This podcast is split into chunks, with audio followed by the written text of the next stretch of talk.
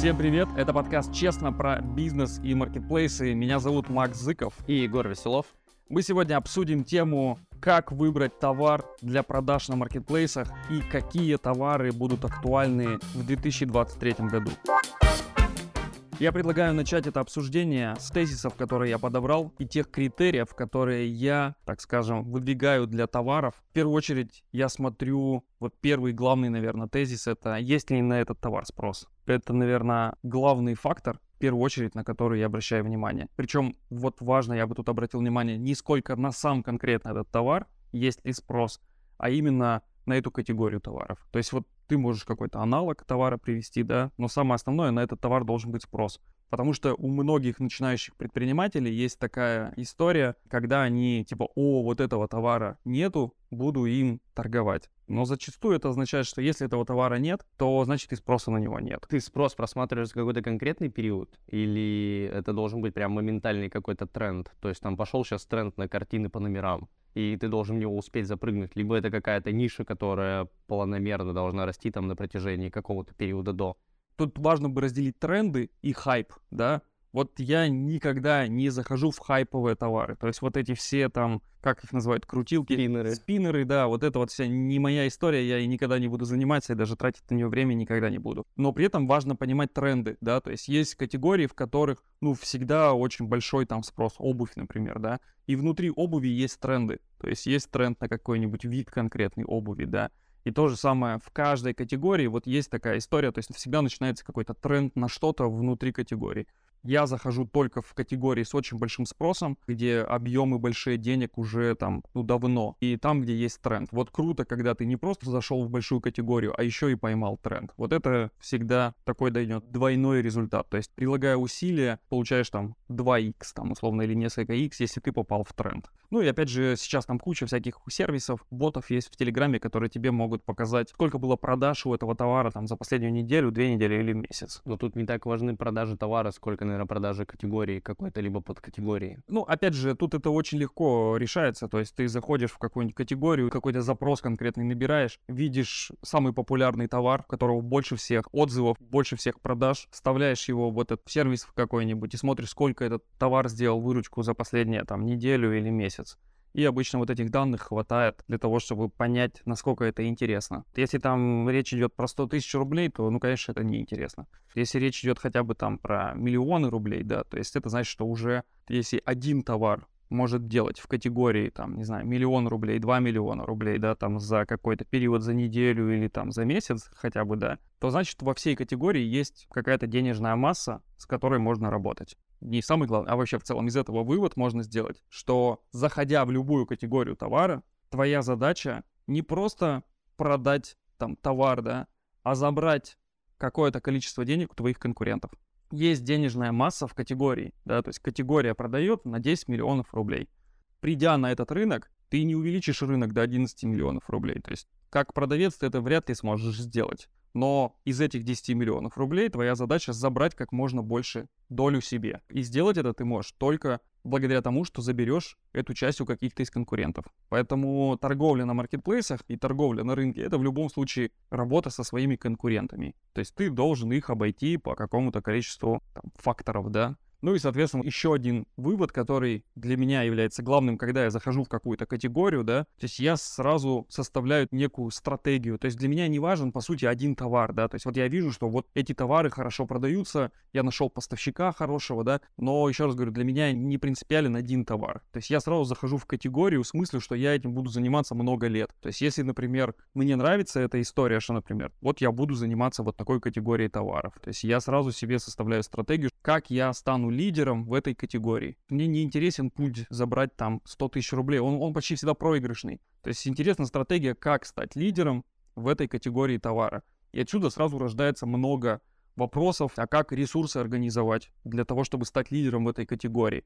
То есть, например, есть категории товаров, которые, ну, там, пока мне не подвластны, условно, да, то есть там это товары, которые там много весят, например, не знаю, корма для животных. Понятно же, что там огромный спрос в них, да. Если ты посмотришь выручки в категориях в этих, там огромные выручки. Но, например, если у тебя мешок корма стоит там 10 килограмм, а у тебя в день их покупают по 100 штук, и ты хочешь продавать их по ФБС, Ну вот у тебя вопрос, как тебе хранить, во-первых, такие объемы товара, да, как их возить, перемещать, доставлять, кто это должен делать, какого размера должны быть грузчики, которые могут быть там, как тебе палеты эти перетаскивать, какого размера у тебя должен быть склад и так далее. Это сразу миллион новых вопросов. И вот эти вопросы гораздо важнее, нежели чем, ну, какие-то там поверхностные, как карточка товара выглядит, там, оптимизирована ли она по SEO. Да это уже все вторично. То есть гораздо важнее вот эти вот бизнес-процессы, которые будут влиять на станешь ты первым или не станешь. Будут ли у тебя там приходить такие объемы поставок, чтобы ты мог продавать корма для собак, там, не знаю, на 10 миллионов в месяц.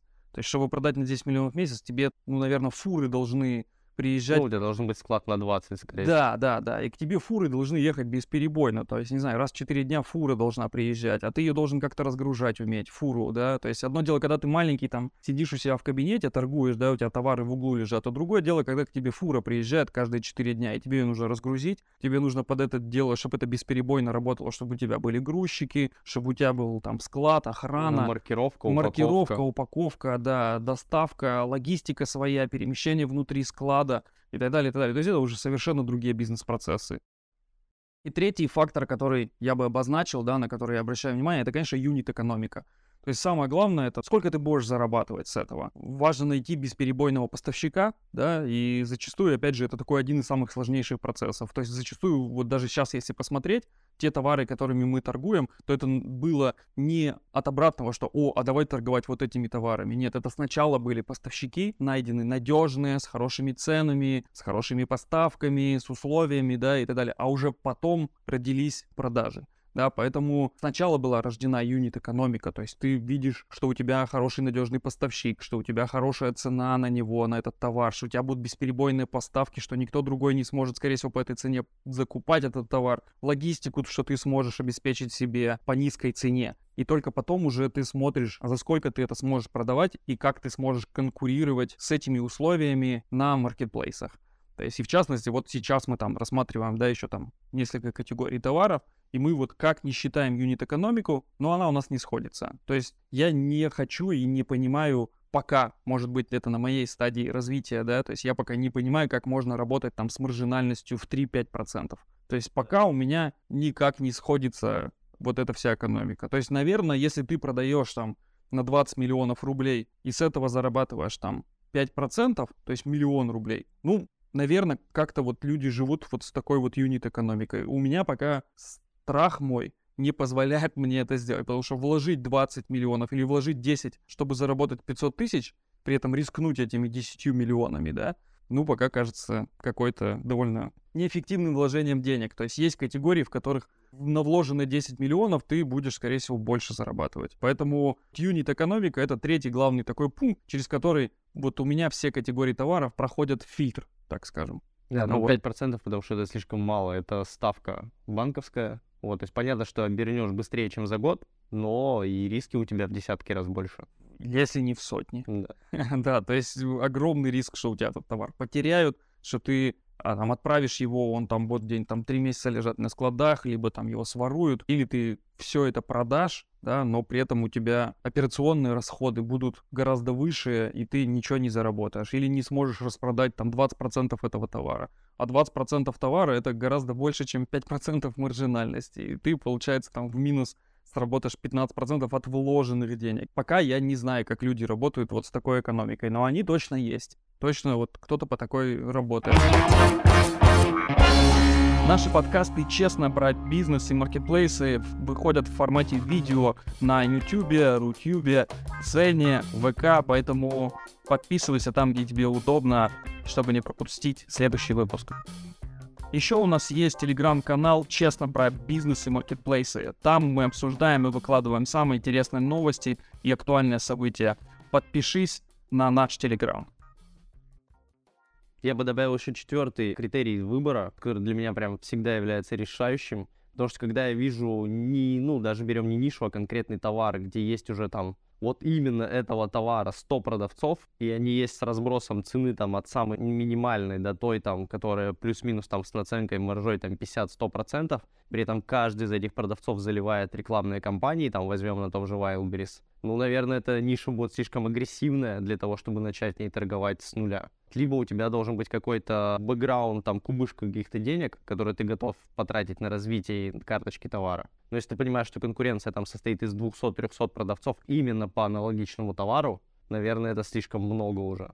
Ну, это как раз вопрос про то, как ты будешь с конкурентами бороться, да, то есть вот этот путь как ты станешь лидером, если ты видишь, что там такие волки, с которыми, ну, вообще даже нечего тягаться, ну, мне такая категория, например, не подходит. Да. Именно поэтому, опять же, вот если брать я занимался обувью долгое время, да, то есть сейчас для меня категория обувь уже не является приоритетной, просто потому что ты там, ну, даже не сможешь в 100 лучших продавцов войти. Ну да, потому что если ты понимаешь, что твои инвестиции, которые ты готов внести там в маркетплейс, это в районе 200-300 тысяч рублей, то обувь, наверное, к примеру, да не та категория, куда вообще стоит соваться ты там даже с пятью миллионами никого не удивишь, если уж на то. Да, то есть тебе нужен достаточно широкий ассортимент товаров, тебе нужны рекламные кампании, тебе нужны там отзывы и так далее. То есть там куча-куча пунктов, на которые тебе нужны ресурсы. Ну и тут еще сразу следующий вопрос. Если мы говорим про категории не fashion, да, не там, где слишком много субъективности при выборе товара, то там всегда стоит вопрос, какую ценность ты добавляешь к товару. То есть если твой товар действительно много аналогов ему, либо там его продают все на свете, то здесь уже, конечно, если ты просто станешь там тысяча первым продавцом, ну, важно понимать, что это вряд ли ты сможешь что-то на этом рынке создать. Тут сразу встает вопрос, а какую ценность ты к этому товару добавляешь? Может быть, ты какой-то новый бренд создашь, может, ты какой-то, там, не знаю, к этому товару упаковку классную сделаешь, может, смысл какой-то к нему добавишь, да?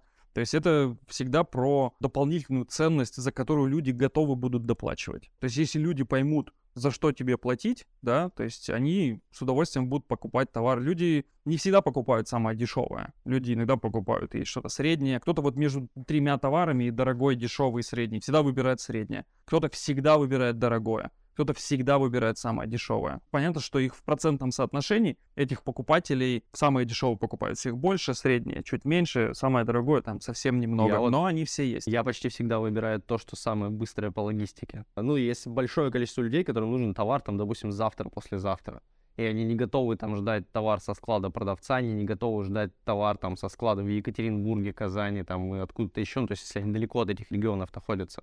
Но при этом, если я знаю, там, допустим, я заказываю с электростали, вчера заказал, сегодня мне товар уже придет. Вот видишь, а я, например, вообще, я забыл, когда последний раз смотрел, когда мне придет товар. Мне вообще без разницы. Я даже, бывает, заказал и сам забываю, что я заказал что-то там. Через неделю случайно зашел, о, блин, мне там товары пришли, я и забыл, что их заказал. О, значит, ты просто не заказываешь ничего срочного, что нужно там. У меня ничего Почему срочного нет. В моей жизни нет ничего срочного. У меня есть только важные дела, которые не могут быть срочными.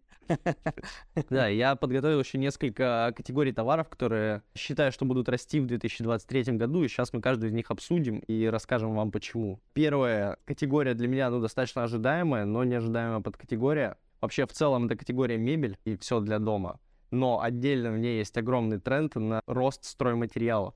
То есть это доски строительные, и самое главное, это мебельные щиты. Слушай, ну давай вообще про категорию мебель. Сто процентов у вот этой категории будет невероятный рост в ближайший год, два, три. Да, я ду... это, это, это, это просто вот безоговорочно, даже в этом спорить ничего. Но победит в нем тот, кто научится работать с крупногабаритом. Потому что сейчас это ну, просто катастрофа на всех маркетплейсах. Нормально работать с крупногабаритом никто не умеет. Вот я пример приведу. Вот я неделю назад заказал себе кресло домой кресло и подставку там такую для ног. Заказал и заказал. Вот это как раз про то, что я даже не смотрел сроки. Короче, срок доставки от трех недель. Ну да, это ты на Озоне заказал. Заказал на да. Озон, да. да. От трех недель. Я даже сам уже сейчас смотрю, там, блин, еще через две недели только придет. Это только ориентировочная дата доставки. И я думаю, блин, ну я вот к такому не готов был, что три недели ждать. То есть для меня все-таки ощущение, что я покупаю на маркетплейсе, это что я покупаю его из наличия, и мне его ну хотя бы в течение недели доставят. То есть для меня ощущение, что три недели, это прям вообще из Владивостока мне что ли будут вести. Нет, скорее всего для тебя его произведут на да, фабрике, да, вот я из этого и хотел как раз вывод сделать, что в данном случае у них нет наличия этой мебели, то есть заказы пришли, а они их просто произвели и отправили. Тех, кто производит мебель, это же огромная просто ниша, то есть они же все раньше переживали, почему не выходили на маркетплейсы,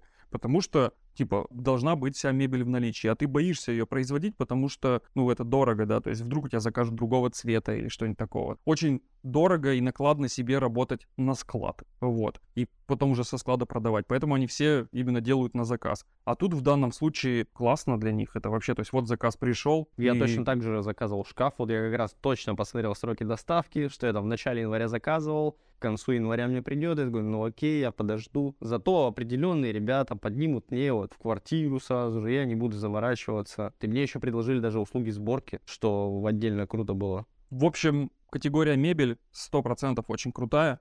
Вопрос только, как с ней работать, то есть по какой схеме. Если ты еще и производитель, который может действительно работать на склад, да, то есть это будет вообще очень классно. То есть у тебя будут быстрые сроки доставки. Икея же смогла реализовать такую историю. Почему кто-то другой не может? Я думаю, что могут и другие попробовать, как минимум. Для меня здесь удивительно именно под категория стройматериалов, что на том же Wildberries появились просто доски продажи. Огромная ниша, да. огромная. А, мебельные щиты, то есть вот, к примеру, там полки, то есть отдельно какие-то комплектующие для мебели мебели. То есть это же не нужно тебе быть каким-то производителем и так далее. Ты можешь где-то закупать фурнитуру и многое другое. То есть это вот ниша, не нужен тебе целый завод, чтобы делать мебель. Но тебе нужен склад где-то хранить. Ну, либо... Да. Не, почему? Доставлять. Если ты говоришь там о доставке фурнитуры, там, к примеру, какие-то крепления для полок, еще что-то, тебе для этого склад не нужен. Если мы говорим там про продажу полок, вот таких вот, тебе склад свой не нужен, ты отгружаешь на ФБО спокойно, у тебя все хорошо.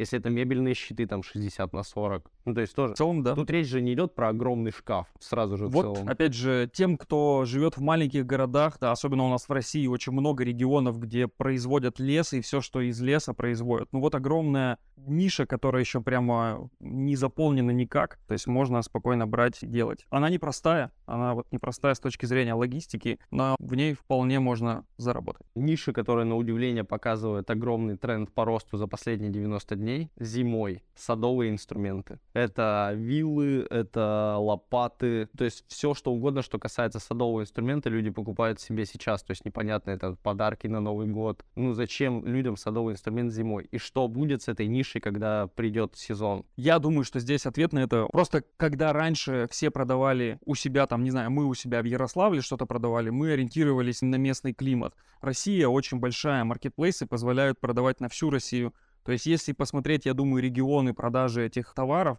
я думаю, что это в основном юг, и прочее. Ну, то есть есть уже дофига регионов, где уже весна наступила, и люди уже вовсю в огородах сидят и так далее. То есть у них просто быстрее все наступает другой сезон года, и они, конечно, себе заказывают. Но вообще в целом все, что касаемо дачи, огорода, это, конечно, сейчас впереди три лучших месяца в году, когда это будут просто невероятные продажи, точно так же, как в обуви. То есть прямо сейчас, в ближайшие там два месяца, два-три месяца, да, то есть это пиковые месяцы продаж, самый большой сезон, поэтому все, кто торгует в этих аудиториях, они прямо потирают руки и готовятся всегда, начиная с декабря. Я это связываю еще с другим трендом, который, к примеру, очень четко обозначил Wildberries для франшизников, которые занимаются пунктами выдачи. Они сейчас выделяют субсидии на открытие пунктов выдачи в маленьких городах. Ну, не городах даже, а селах. То есть, если раньше там была только Почта России, и Wildberries уже туда доставлял товары, то сейчас там в селе, где 2-3 тысячи человек может открыться полноценный пункт выдачи заказов, который будет субсидироваться Wildberries, и туда вот как раз поедут все виллы, удобрения, все что угодно. Это будет гораздо круче, чем ехать там в условный какой-то город из этого села специально для того, чтобы купить тебе какой-то инструмент.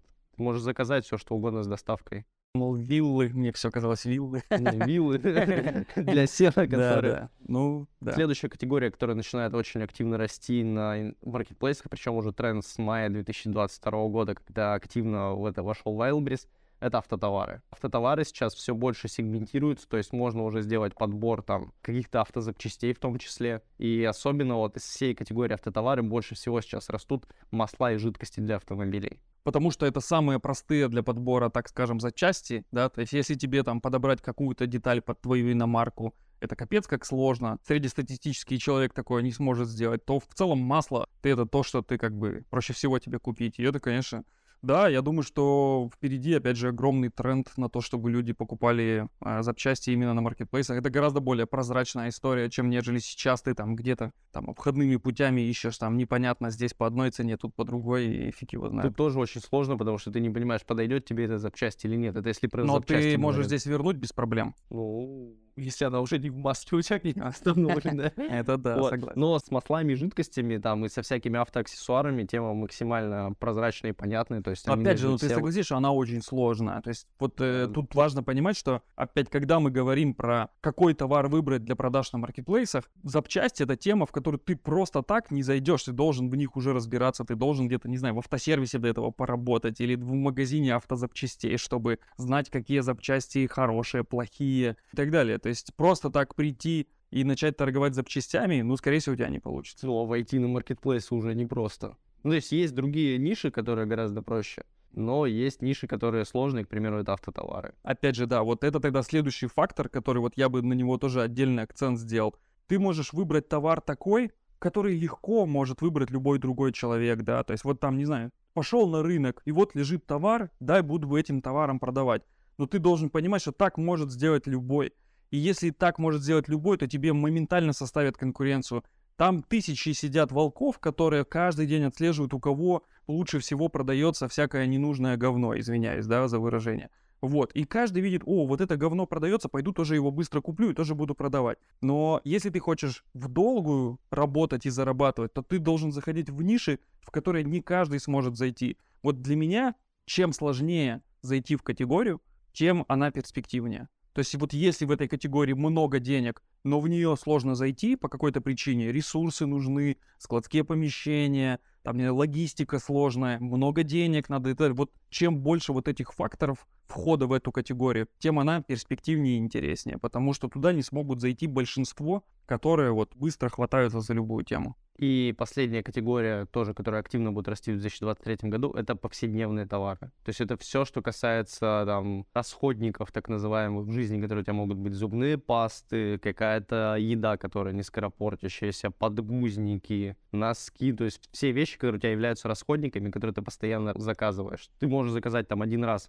у одного продавца зубную пасту и просто периодически ее вот так вот обновлять. К примеру, очень крутой тренд у того же, ну не тренд, а вообще тема у того же Озона, когда коту заказываешь корм, они, я не знаю, как примерно рассчитывают, может, у них там какой-то срок стоит. Вот коту я заказал корм, они мне присылают там сообщение через месяц. У вас, наверное, корм заканчивается у кота. Ну, будем обновлять, не будем. Слушай, про зубную пасту расскажу. Очень классный кейс. Вот ты напомнил, и я просто вот вспомнил свой путь. Я себе недавно заказал на Wildberries зубную пасту. Она стоила дороже, чем любая паста, которая продается в среднем в магазине или в аптеке. Как я ее увидел? То ли я сидел в ТикТоке, то ли я сидел в Рилсах и увидел ролик, где типа доктор такой говорит, что типа три пасты для отбеливания зубов по, ну, нарастающей, да. То есть и он перечисляет, вот такая-то паста очень, ну, типа, не, не просто для отбеливания, но еще и безопасных. Типа безопасных пасты для отбеливания зубов.